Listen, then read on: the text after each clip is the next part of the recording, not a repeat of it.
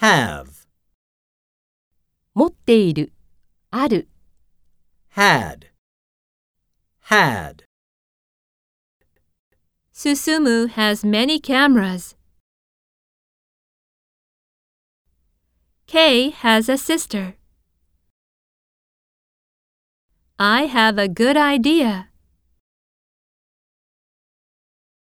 Alisa has brown eyes. We went to the zoo. We had a great time.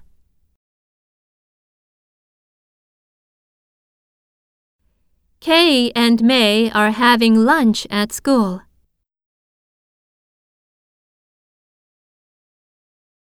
I have a headache. Do you have a cold?